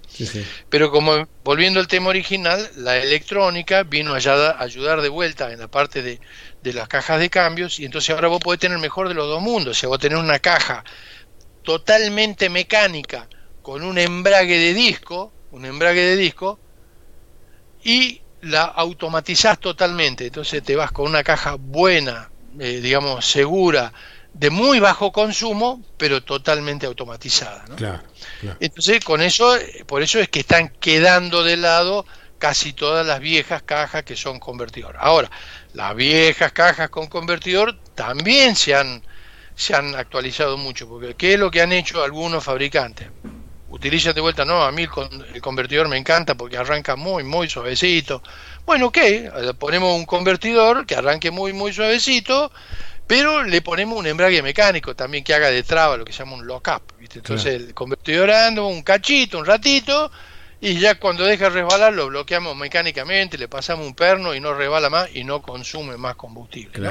Es decir, las cosas van, van avanzando, avanzando de, de, a poco por un lado o por el otro, pero hoy en día hay muchas cajas, diferentes fabricantes le llaman diferentes nombres, secuenciales. Sí, sí, sí. Ahora, eh, Willy, eh, mm, la caja automatizada marcó un, obviamente un hito, ¿no? Un quiebre en la historia del transporte. Pero otro otro aditamento muy interesante que nosotros lo hemos conocido con Scania y de tu mano obviamente cuando nos explicaste cada detalle, que me gustaría de alguna forma reproducir en, en pocas palabras, es ha sido el retarder. Contale un poquito a quienes nos está escuchando para qué sirve el retarder y cómo funciona y en qué condición funciona un retarder. El, retarder es un, es un, es un gran invento, es un gran, gran invento de seguridad, un gran invento. Eh, eh, vos sabés que, vamos a decir, cuando vos estás manejando tu auto, la mayoría de nosotros somos choferes de auto, aficionados, como dicen los, americanos, te dicen que los que manejan autos son aficionados y los que tienen camiones son profesionales para manejar. Podemos discutirlo, pero bueno. este, la cuestión es que nosotros que manejamos este auto, cuando vos vas con un auto y vos, y vos querés, estar llegando a un semáforo en la esquina, vos lo primero que haces es soltar el acelerador, ¿viste? Cuando vos soltás, más o menos el auto va frenando porque el motor lo, lo frena, digamos. Y después, último momento, apretar el freno y se pone el punto muerto. Pero en, en, en, un camión, cuando vos soltás el acelerador para que vaya frenando, prácticamente no pasa nada. ¿Por qué es esto? Porque un, un auto tiene un motor muy grande en relación al peso, si vos lo comparás con un camión. Un auto hoy tiene 150 caballos y a lo mejor pesa 1500 kilos. Claro. ¿Viste? En cambio, un camión tiene 300 caballos, o sea, el doble, ¿viste? Pero pesa 45 mil kilos. ¿Entendés? O sea que estamos hablando de que, de que podés tener 10 o 15 o 20 veces menos motor en un camión que lo que vos tenés relativamente en un auto. Claro. Entonces cuando vos venís con un camión y vos soltás el acelerador, no pasa nada, casi casi, casi casi no frena. No, no frena, ¿viste? Este, y este, ni te digo cuando vos vas con un camión en una bajada, o sea, en un auto, cuando vos vas en una bajada, vos soltás el acelerador y más o menos se mantiene, a menos que sea una bajada muy fuerte que la bajada te lo lleva al auto. El, camión, el camión no. el camión no pasa nada, vos soltás el, acelerador y no pasa nada, ¿viste? El camión se va, se va, se embala y, no lo puedes frenar. No lo frenas con nada, claro. Claro, y ahí viene después un tema que lo, lo mismo pasa con el tema de los frenos. De, discúlpame que sea tan extenso, no, no, no, no, pero es necesario entender la, la, problemática. Pero por supuesto, Willy. Vos, vos, vos tenés este, en el freno en un automóvil, vos también tenés frenos en, cuatro ruedas, o sea, tenés cuatro tambores o cuatro discos o lo, que vos tengas, y este, pero tu auto pesa 1500 kilos nada más. Entonces, cuando vos apretás el freno, vos tenés cuatro poderosos frenos en la rueda. Que te paran. Que te paran, digamos, te paran. Y te paran y te paran rápido, ¿no es cierto? Pero en, en, un camión, vos podés tener un, de vuelta un camión que tenga cuatro ruedas, un camión sin acoplado. Cuatro ruedas te quiero decir cuatro tambores de freno, discos. Sí, sí, sí y, pero en, un chasis solo tenés 16.000 kilos, contra los 1.500 kilos vos tenés 10 veces más de mm. peso, y si vos mm. tenés un acoplado podés tener 45.000, y si vos tenés un bitren podés tener 75.000, ¿no es cierto? Ni te digamos si vos llevas un carretón atrás, bueno, entonces, y vos querés frenar, y, y eh, frena, frena, claro que frena, pero se calienta el freno, el freno se calienta. Y pierde eficiencia claro, el freno se calienta hasta un punto cuando el tambor o el disco de freno llega a 500 grados, no frena más. Claro. No frena más. Este, te, es decir, ¿por qué, ¿por qué se calienta el freno? ¿Por qué se calienta? Por, porque toda la energía que trae el vehículo, toda la, la nafta o el gasoil que vos utilizaste para acelerarlo, cuando vos lo quieras desacelerar, ese mismo calor te lo va a devolver. y vos tenés que hacer algo con ese calor. En el caso de un auto se gasta muy poca energía en acelerarlo porque pesa muy poquitos kilos. Pero en un camión te cuesta muchísimo acelerarlo a un, a, un, a un camión. Y cuando vos lo querés frenar, te devuelve ese calor y te lo devuelven los tambores o la cinta de freno. Entonces se calientan a tal punto que quedan rojos lo rojo significa que si vos estás de noche, vos lo podés ver iluminado. rojo, rojo. literalmente rojo. Sí, sí, sí. en, en autos de Fórmula 1 se han visto amarillo, a veces están en color amarillo, ¿no? Sí, sí. O sea, están. Este, entonces ahí el freno deja de funcionar. Y cuando el freno deja de funcionar, por ejemplo, en un camión en una bajada, fui apretando el freno despacito, despacito, ¿viste? Pero el camión se fue embalando despacito, despacito, y llega un momento que vos podés mandar el freno a la chapa y el camión no frena. Y si vos tirás a poner el freno de mano, no frena. Entonces lo único que vos podés hacer ahí eh, agarrar el rosario que tenés convenientemente colgado del espejito o abrir la puerta y tirarte, no te queda otra. sí, sí, Tiempo de rezar no hay. No hay, viste, no hay. Entonces, ¿qué es lo que sería bueno ahí? Abrir un paracaídas, mm, ahí por, ahí por ahí podemos andar, ¿viste? Abriendo un paracaídas. O, un ancla, ¿no? O un ancla, tirar un ancla o algo así. Bueno, te digo que en los camiones que se hacían en el año 1890 y pico, este, había anclas en los camiones, ¿no? Así que quizás sería el momento de volver para atrás. una de esas sí, sí. este, así, me acordás que te cuente un día lo que vi en el Museo de Escaña, ¿viste? Que están todavía los planos de los camiones de los años 1904, 1906. Allá, en Suecia. Sí, sí, sí, están los planos de los camiones. Maravilloso. es, un, es un museo extraordinario. Bueno, la cuestión es que, que, el problema es ese, cuando el camión se nos embala no tenemos cómo hacer para frenar. Entonces eh, eh, aparecieron los frenos de motor, ¿viste? Los frenos de motor que, ¿qué pasa? Hacen que el motor tenga un efecto de frenado mayor, porque es como si fuera, vos lo cambias las válvulas, haces una serie de cosas, o cerrás la salida del motor, el caño de escape hace una serie de cosas, y el motor eh, se, se, comporta como un compresor, digamos, como estos compresores de los rompecalles que están en la puerta, ¿no? Y entonces el, motor empieza a comprimir, ¿viste? Se infla por todos lados y, le, digamos, absorbe energía. O sea, vos tenés que meterle energía que viene de la rueda, vía el cardan, la caja de cambio, le mete energía al motor y el motor infla y sopla aire por todos lados y frena más de lo que frenaría este, digamos, en, condiciones normales. es, muy básico lo que te estoy hablando. No, pero es correcto. ¿no Se entiende perfectamente. Entonces, entonces ahí van los tipos de freno de motor. Y hay varios tipos de freno de motor. Hay frenos de compresión, frenos de válvula, jake brake, hay varios tipos, frenos de escape, hay muchos tipos de frenos de motor. Con sus ventajas, sus desventajas, bueno. Pero, ¿qué es lo que pasa? El motor llega un momento cuando está digamos, se empieza a acelerar que vos tendrías que meter un cambio, pero el motor te empieza a subir 1800, 1900, 2000 revoluciones en la marcha décima, y si vos quisieras pasar un rebaje a la, a la marcha novena, el motor se te iría a 2500 vueltas, y no podés enganchar, no engancha la marcha, no, engancha, te queda en punto muerto y el camión se piantó, y por eso es que hay tantos accidentes con los camiones en baja. El, el, el accidente peor que le puede pasar a un camionero, lo peor que siempre te pueden decir, lo que ellos más miedo le tienen son a las bajadas. Bajadas son el elemento de más respeto que tiene un camionero o un omnibusero. Eh, eh, vos sabés que ha habido varios accidentes con camiones que se han escapado en las bajadas, con ómnibus tremendo. que se han escapado en las bajadas, vos sabés lo que pasa. Tremendo. Es, tremendo eso es lo que pasa.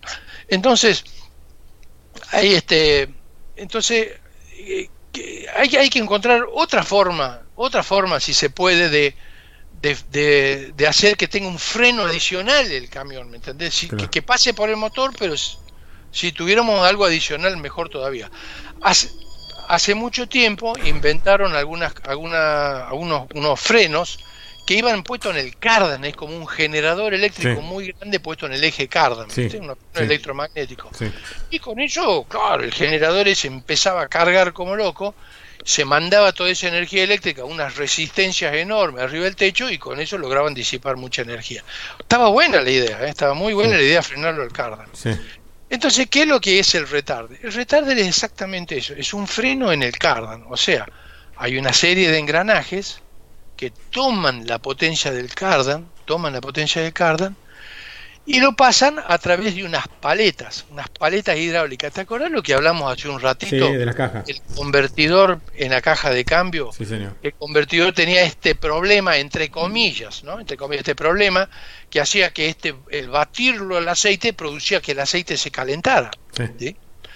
Entonces, eso es lo que hace el retarder. Maximiza ese efecto de calentar el aceite. Lo maximiza, pero a, a volúmenes muy grandes. Claro.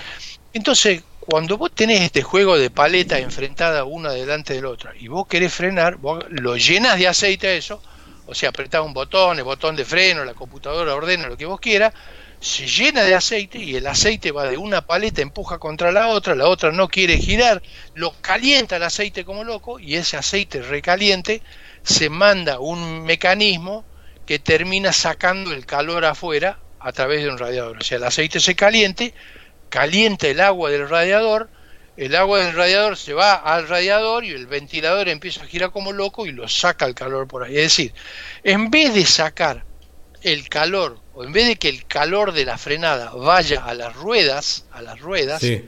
ese- esa cantidad de calor lo sacamos vía el radiador del motor, que para eso el camión tiene un radiador muy grande. Claro. ¿cierto? Muy... Entonces logramos absorber la energía, ya sea de la velocidad o la energía de una bajada, la energía que trae una bajada, la absorbemos en esas turbinas hidráulicas acopladas al cardan, de vuelta te lo estoy simplificando extremadamente, pero Sí. acopladas al cardan, y te sacan esa cantidad de calor a través, a través del radiador. Entonces vos lográs con eso que el camión que viene en una bajada, vos podés aplicar el retarder manualmente, tiene cinco potencias de aplicada, Sí. o que se aplique automáticamente si vos tenés un, digamos, un control crucero, por ejemplo, que lo pusiste a 80, bueno, que te mantenga 80 en la bajada, sacando el calor a través de este, este del, del cardan que está girando, empieza a bombear aceite y te saca el calor a, través a través del radiador del motor. Claro. Entonces vos lográs un freno muy bueno, especialmente cuando el cardan está girando rápido. Sí, sin, Entonces, utilizar, sin utilizar frenos eh, auxiliares, digamos. O sea, no no. utilizar el, fre- el freno auxiliar y sin utilizar el freno del motor. Claro.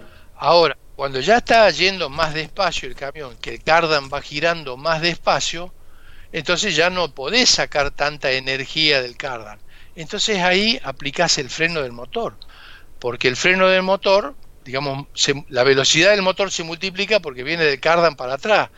Eh, entonces, este, el- el- el- la caja de cambio mete los cambios automáticamente para que el motor tome una buena velocidad Claro. y el freno del motor también colabore. claro. Entonces, si vos venís, por ejemplo, una bajada, digamos, 90 kilómetros por hora, que se le empieza a piantar el camión a 90 kilómetros por hora, metes el retarder, el retarder tiene capacidad de frenar unos 500, hay algunos retardes más, pero 500 caballos, es como si vos tuvieras un motor de 500 caballos empujando para atrás. Para atrás, qué maravilla. Y al mismo tiempo, si todavía con eso no logra contenerlo, engancha el freno de motor todavía. Y el freno de motor le puede meter 400 caballos más o, o más O también. sea ¿no? que sumás 900 caballos de frenada, pues. O sea, sí, sí, sí, sí. O sea que es lo mismo que si vos tuvieras un motor de 900 caballos empujando para atrás. el O, o sea, en ese caso el freno auxiliar prácticamente no se toca el pedal de freno. No, no, no, no, no, no, no, no, el freno mecánico no lo toca. No lo tocas. Si vos tuvieras una emergencia, tuviera una emergencia porque se, se cruzó alguien adelante o yo que sé qué cosa, obvio, vos podés apretar el pedal de freno y lo clavás al camión. sí, pero no hace ¿Qué- falta. ¿De dónde venimos? Venimos de un camión que tiene los frenos completamente fríos porque Claro. no los has utilizado. Claro. No es que el camión ya tiene los frenos recalentados de la bajada y vos le pedís el último esfuercito y el camión no te va a frenar. Claro. Entonces, vos con el retarder y el freno de motor, pero digamos con el retarder y el freno de motor, tu camión tiene un enorme efecto de frenado. Y con eso prácticamente no usas, no usas los, los, los tambores de, de freno o, o- o los discos de freno. Y no solo que no lo, no lo utilizas, no se calienta la pieza, sino que tampoco se desgastan al no utilizarlo. ¿no? Mirá, Claro. yo, yo siempre cuento una, una, una cosa, no sé si el propietario de la empresa me estará escuchando, pero somos buenos amigos con él, que nosotros tuvimos el caso de unos ómnibus que trabajaban en una zona muy, muy montañosa, ¿no? Y esta empresa, con muy buen criterio, ellos cambiaban las cintas de freno cada, cada, cada mes. Cada 30 días, te iba a decir, sí. sí, cada mes ellos cambiaban porque había mucha, muchos caminos de tierra, caminos asfaltados, pero con arena, viste que la arena molía los frenos, viste, adentro, y se gastaban la cinta de freno. Y entonces, cada 3, 4 cambios de cinta de freno había que cambiar los tambores de freno también. Y ellos hacían, la, por norma de la empresa, ellos estaban cambiando la cinta de freno todos los meses. Era un camino arduo, ¿no? un camino que sube los tres mil y pico de metros y baja, y a la vuelta sube hasta los tres mil metros, baja y va y viene dos veces por día por ese camino. O sea, de 3.000 metros de altura hasta el llano y de 3.000 metros de altura para el otro lado para el llano de vuelta. Entonces era una condición muy, muy particular. Esto es un extremo. ¿no? Y cuando nosotros insistimos con este eh, ponerle un retarder al ómnibus, bueno, al principio no querían saber nada, porque claro, el retarder tiene un precio, tiene un costo, y la gente no, no normalmente nadie quiere pagar más por algo que el paquete quiero, ¿viste? Y nosotros llegamos a un arreglo y le dijimos, mira, esta pieza vale tanta plata, ¿viste? El retardo vale tanto. Vamos a hacer una cosa, nosotros te lo ponemos en el ómnibus, no me lo pagues ahora, si vos estás de acuerdo, me, lo pagás después. Este, bueno, dale, ponelo, tipo, lo, lo pusimos. Para probar. Para probar, ¿viste? Y entonces dijimos, sí, ok, pero vos me dejas que yo te voy a cambiar la cinta de freno y yo voy a revisar cuándo tengo que cambiarla. Un mes, dos meses, tres meses, cuatro meses, nada, nada, nada. Medimos el espesor de la cinta de freno. Nada. No, no, no, no, no, no, no había casi de Sin uso. Al año, cuando llegamos al año, todavía podían seguir un tiempo más la cinta de freno, todavía podíamos llegar, pero dijimos, no, esto sigue adelante. No, no, no, dijo el propietario del Omni. Ustedes serán técnicos, pero yo soy el propietario y a mí la cinta de freno me la cambian ahora cada año. Pero pasamos de un, mes, a un año, a 12 meses. Es, decir que es decir que el retarder es una pieza que funciona muy muy bien y hoy te puedo yo te puedo decir hoy que eh, conductor o empresario que que prueba un camión con retarder no no vuelve atrás. No, no, es, es, como la caja, como la Opticruz, como la caja semiautomática, ¿no? No, como la Es, es un viaje de ida. Ya con esto, sí, a partir de principio de este año, nosotros ya no, no, no fabricamos más cajas Manuales. Eh, no, se fabrica más. No, no, no, porque no hay venta. Eh, hay posibilidad de pedir si hubiera alguna cosa muy especial, pero no, no, no se, no se fabrica más. Willy, yo tenía en mi lista una serie de, de tópicos para desarrollar con vos, pero visto y considerando que la charla se hizo muy extensa y, y realmente muy interesante, y como estoy absolutamente convencido y y, creo que sin ninguna duda el, que está escuchando del otro lado le parece tan interesante como a nosotros, te voy a proponer que hagamos una segunda entrega en otro momento sobre otros temas que yo tenía acá, como el, caso, y te los voy mencionando para que también la persona que nos está escuchando vaya pensando en, el otro capítulo. Está en otras tecnologías como ABS, ESP, control de crucero y control de crucero adaptativo, esto sin mencionar escalabilidad, bitrenes y un montón de cuestiones que tienen que ver también con lo técnico. Te propongo dejar esta charla en, este punto sobre recerrar con el retarder y volver a tener una comunicación contigo sobre estos temas que quedaron pendientes para que de alguna forma todo aquel que le gusten los fierros como a nosotros entienda un poquito más con, con tus enormes conceptos y con tu conocimiento que tan bien nos hace a todo el mundo y, continuar desarrollando esto que es tecnología que en definitiva tiene mucho que ver no solamente con el rendimiento del transporte, sino con la seguridad y no solo del transportista, sino de la gente, ¿no? Sí, sí, por supuesto. Y eh, combustible, ¿no? Qué linda parte de camiones eléctricos, sí o no. Mira, eléctrico a gas, que está muy de moda, lo hemos hablado eh, con, con, Lucas hace poquito también. y, y eh, algo muy interesante que que yo también quería hablar contigo sobre eh, eh, inyecciones, ¿no? Cómo ha ido evolucionando la inyección en los motores diésel, ya sea por las bombas, después por el Common Rail, inyector bomba, y ahora de nuevo con Common Rail, con, con eh, bueno, vos conocés muy bien los sistemas XPI. Con extrema alta presión. Exactamente, exactamente, los valores de la presión. Así que hay miles de temas para ir desarrollando. Seguramente que el oyente de este podcast, yo estoy, mira, me imagino un conductor de camión que está transportando en una ruta en este momento, ya sea de día o de noche, escuchando este podcast, creo que ha sido una bendición toda esta hora y pico en la que hemos conversado. Bueno, en realidad que vos nos contaste todo lo que nos contaste para de alguna forma hacerle compañía en un larguísimo viaje con conceptos tan claros sobre la tecnología y la técnica del camión, Willy. Bueno, con muchísimo gusto. sin, ninguna duda que, que vamos a estar comunicándonos seguramente la semana próxima, siempre que tengas tiempo. Estoy casi seguro que con, en cuarentena el tiempo se hace largo y de alguna manera este tipo de charlas vienen bien para seguir de alguna forma pasando el tiempo. Sí. Sí, sí, Ricardo, estos días estoy casi todo el tiempo acá trabajando desde casa, pero estamos acá. Willy, muchísimas gracias y un enorme abrazo de parte de todo el equipo de Planeta Camión que tan bien siempre te recuerda y siempre todo el tiempo está preguntando por vos. gracias, che, gracias. abrazo muy, muy, muy grande, abrazo grande.